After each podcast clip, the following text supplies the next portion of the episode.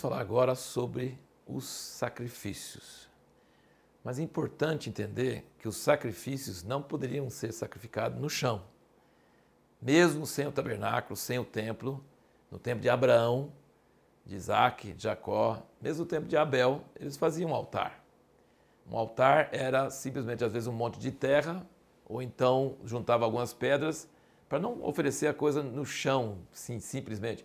Colocava essas pedras ou essa terra num montinho e aí colocava lenha em cima e colocava o animal em cima e colocava fogo e aí eu queimava aquele animal e dava aquele cheiro de churrasco, aquele cheiro de, de carne queimando.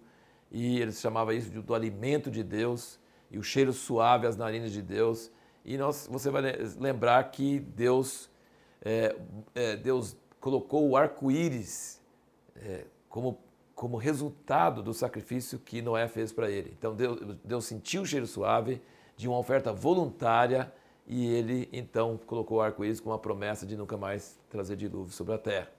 Eu queria que você, é, se tiver muito interesse nesse assunto, que você adquirisse o altar na Bíblia, que foi um, muitos anos atrás, então uma apostila até meio velha, meio desgastada, mas ainda existe lá no, no link que você vai encontrar na descrição desse vídeo e chama o Altar na Bíblia, o site é da revistaimpacto.com.br. Você pode colocar lá, você vai achar o Altar na Bíblia. Gente, como foi feita essa apostila? É um curso que foi ministrado no seminário, mas eu peguei todas as vezes que se fala a palavra altar na Bíblia. E a ideia é do Watchman Nee, qualquer tema que você queira saber o que a Bíblia diz sobre o assunto, você pega aquela palavra e você pega todas as vezes que aquela palavra aparece na Bíblia e você começa estudando, falando, eu não sei nada disso, eu não sei o que é altar. E aí, quando você vai estudando e vendo, você vai classificando a maneira que vai aparecendo, gente, abre um horizonte tremendo. O altar aparece em Gênesis, aparece em Apocalipse. Do início até o fim da Bíblia, o altar está lá. Eu queria saber o que é o altar para nós hoje. Agora, pra, então, se você quiser entrar em mais detalhes com isso, vale a pena estudar essa apostila, ver todas as referências, todas as coisas. É um estudo aprofundado do que, que é o altar. E no meio disso tem uma parte que trata dos sacrifícios. E como nós queremos nesse vídeo tratar desses sacrifícios bem de leve, você, mas você pode entrar bem mais profundo estudando a apostila.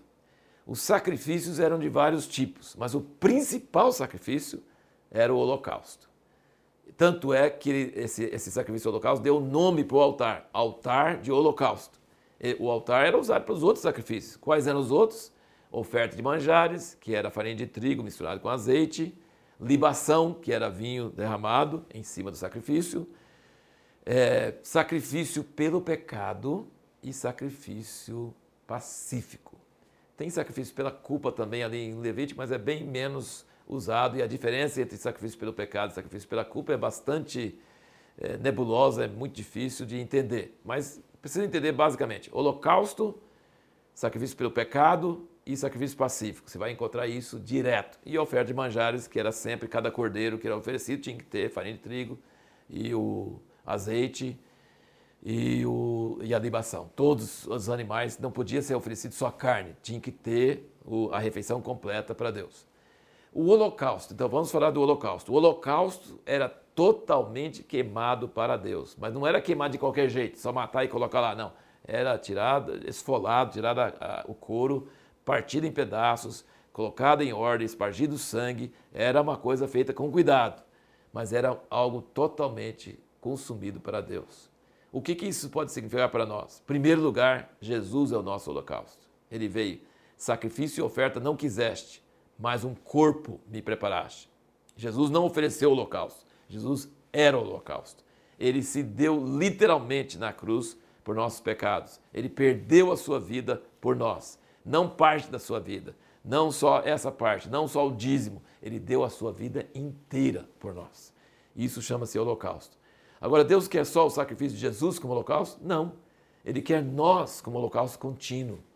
O que é o holocausto contínuo para nós hoje?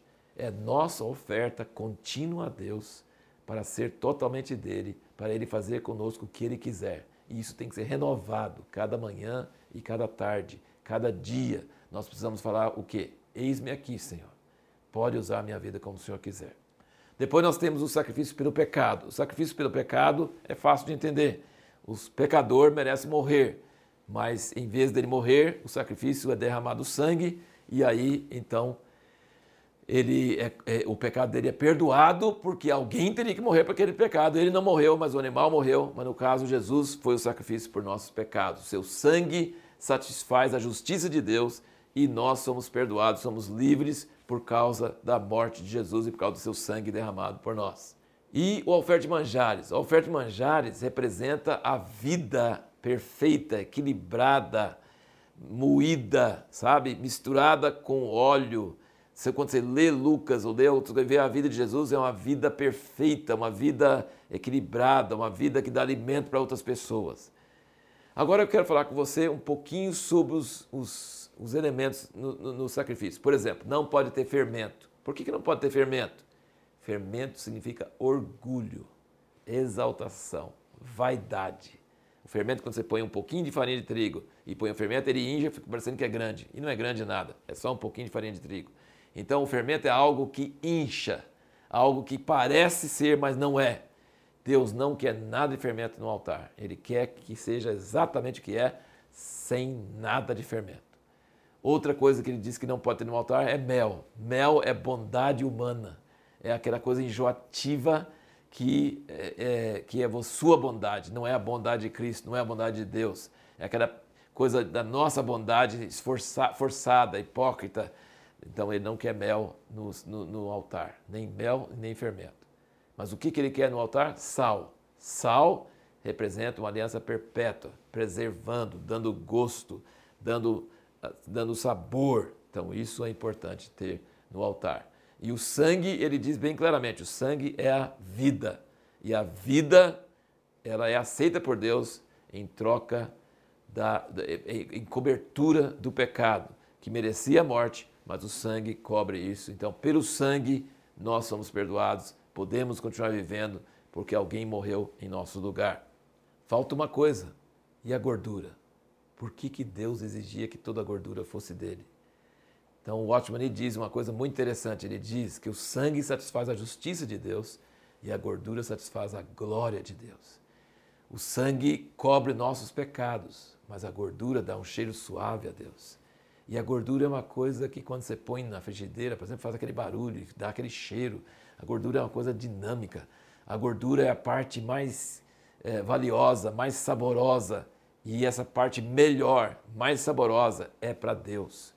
E isso fala um pouco sobre a glória, a glória que nós recebemos. Quando nós fazemos alguma coisa para Deus, ou Deus nos usa, a gente consegue fazer uma coisa maravilhosa com os dons que Deus nos deu, nós recebemos glória, todo mundo aplaude, todo mundo fala assim, que maravilha, que, que bom. É, e não é errado isso. As pessoas não é errado receber glória, porque Deus, quando, faz quando tem uma coisa bela, bonita, boa que alguém fez, ele deve ser elogiado, ele deve receber glória. O problema não é ter glória, receber glória. O problema é o que, que você faz com a glória. Porque assim como a gordura no nosso corpo, o que, que a gordura do nosso corpo representa? Significa que nós comemos mais do que necessitamos. E o corpo guarda aquilo lá, como se fosse uma sobra, um armazém de alguma coisa boa. Então significa que se você está gordo, você está sadio. Mas se continuar engordando, aí você vai adoecer. Gordura demais estraga. O que, que o corpo faz quando começa a ter fome? Ele começa a queimar as gorduras. Depois que ele vai queimar as proteínas e as partes do corpo, ele vai morrer de fome. Mas enquanto ele está queimando a gordura, não tem problema, porque a gordura é justamente coisa reservada para uma hora de aperto. Então o problema não é gordura em si, gordura é coisa boa, gordura é ótimo, gordura é sinal de saúde, sinal de fartura. Mas o problema com a gordura é que ele não pode acumular, ele tem que ser dado a Deus. Então, quando nós recebemos glória, nós temos que pegar essa glória e não reter para nós, temos que entregar tudo para Deus. A gordura é para Deus. Ele diz: sangue nem gordura é para vocês comerem, é para ser queimado no altar. Então, Deus tem essa lição. O sangue não é para nós, a gordura não é para nós, é para Deus. O sangue satisfaz a sua justiça e a gordura satisfaz a sua glória.